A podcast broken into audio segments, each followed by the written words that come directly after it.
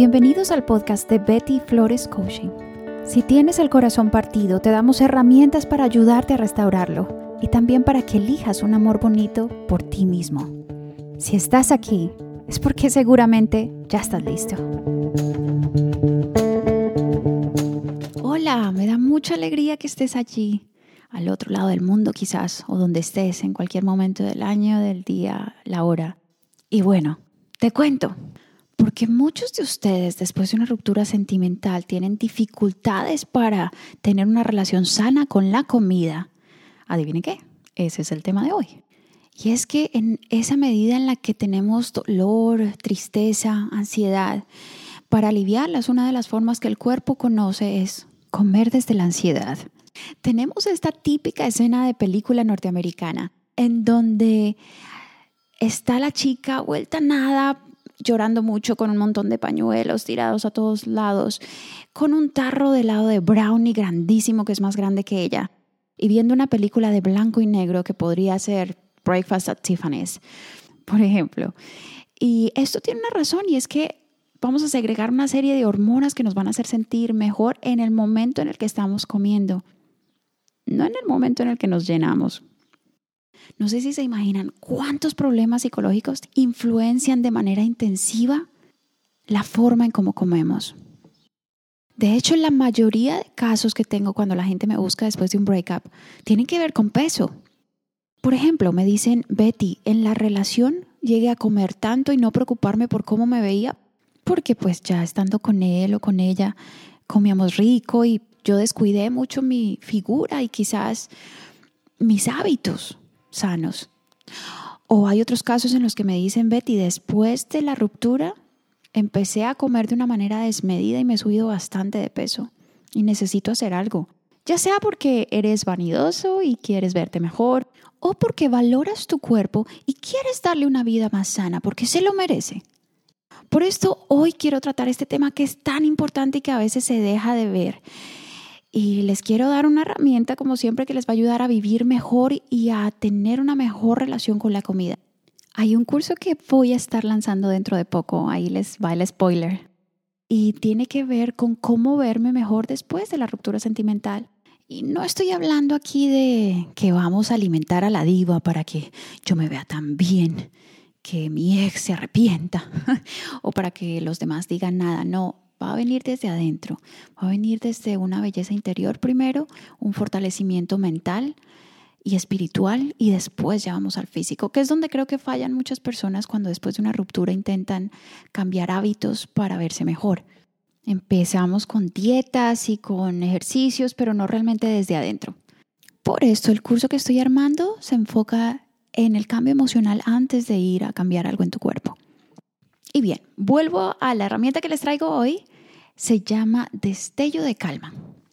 Lo primero que hay que hacer antes de cualquier ritual es que tengas la mente abierta, que garantices que tu corazón, que tu esencia completa está abierta para probar algo nuevo. Y como siempre digo, cuando uno sabe si algo funciona o no, es después de haberlo probado varias veces. Y yo esto lo recomiendo hacer 21 días por lo menos, para saber si te funciona o no. Como ya lo he dicho en mi canal de YouTube, 21 días es lo que necesita tu cerebro para recalibrarse. Lo segundo por hacer es que quiero que escojas una comida que tengas al día. Puede ser tu desayuno, eh, medias nueves, eh, tu comida o tu almuerzo, tus onces, así llamamos en Colombia, o tu cena. Voy a suponer que está haciendo mucho frío y son las 3 de la tarde, estás trabajando y quieres un té, así como digestivo, algo que te dé también calorcito. Ahora quiero que empoderes tu imaginación, como si nunca hubieras probado ese té. Puedes imaginarte también que es la última vez que vas a poder disfrutar de ese té. O imagínate quizás que Vas a hablar con un extraterrestre dentro de poco y tienes que explicarle cada detalle de lo que significa hacer y beberse un té. Cada acción que hagas tiene que identificarse. Puedes comenzar desde el momento en el que escoges qué tipo de té vas a beber. Quiero que veas los colores del empaque, que abras la bolsita de té o la cajita lentamente, que la vayas poniendo en la taza de té despacito.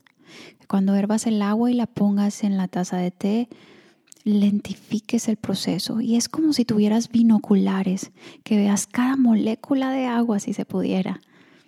Empodera tu imaginación para ver cada molécula de agua.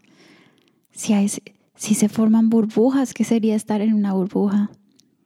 Amplía tu creatividad para sentir con tus ojos, con tu nariz, con tu boca, con tus oídos, absolutamente con todos tus sentidos, ¿qué significa que el agua esté cayendo en esta taza de té?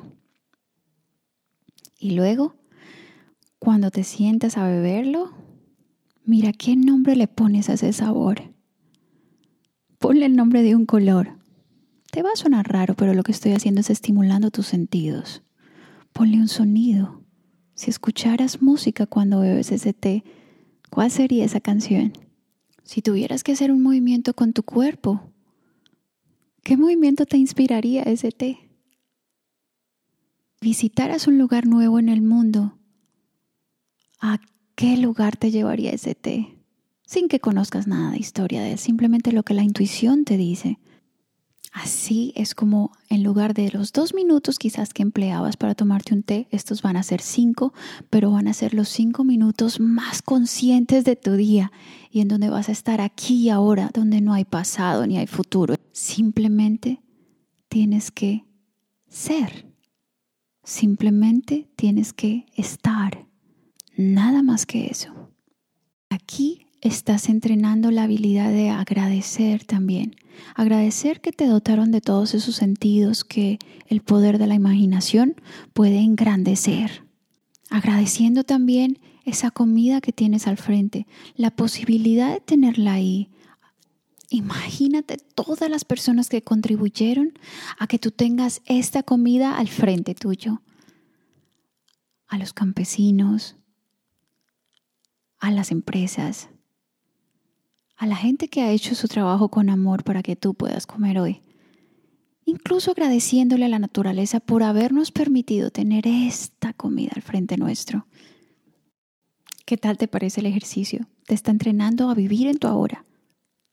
En resumen, el destello de calma es ampliar nuestros sentidos para disfrutar esas pequeñas cosas de la vida y una vez que ya has hecho uno de estos con una comida tuya, puedes explorar con otras. Puedes explorar en la cena. Óyeme, yo hago esto bastante porque decidí vivir bien. Y vivir bien significa darle gracias a esas cosas sencillas, pero hacerlo con conciencia, no como una tarea, sino con conciencia. Espero que te haya gustado esta herramienta. A mí me encanta. Y si la practicas con seriedad, con conciencia, con dedicación, te vas a dar cuenta que te va a ayudar a conectarte con tu esencia, con tu propia naturaleza, a evitar vivir la vida solo como robots, sin explorar en tantas cosas que nos han dado para disfrutar de ellas. Te mando un abrazo enorme. Espero que comas súper sano esta semana. Feliz día o feliz noche.